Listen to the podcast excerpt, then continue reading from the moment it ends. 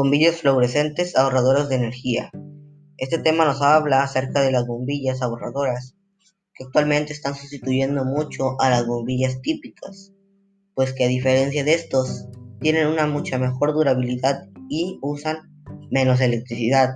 También nos dice que una bombilla típica, cuando enciende, la electricidad fluye a través de un filamento, que convierte de energía eléctrica a energía térmica y que en cambio una bombilla ahorradora produce luz cuando electrones de dos electrodos chocan con los átomos de mercurio.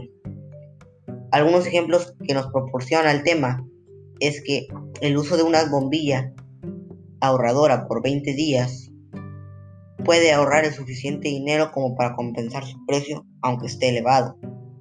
Otro que nos dan es que una bombilla estándar o típica dura alrededor de 1 a 2 meses, mientras que una ahorradora puede llegar a durar de 1 a 2 años.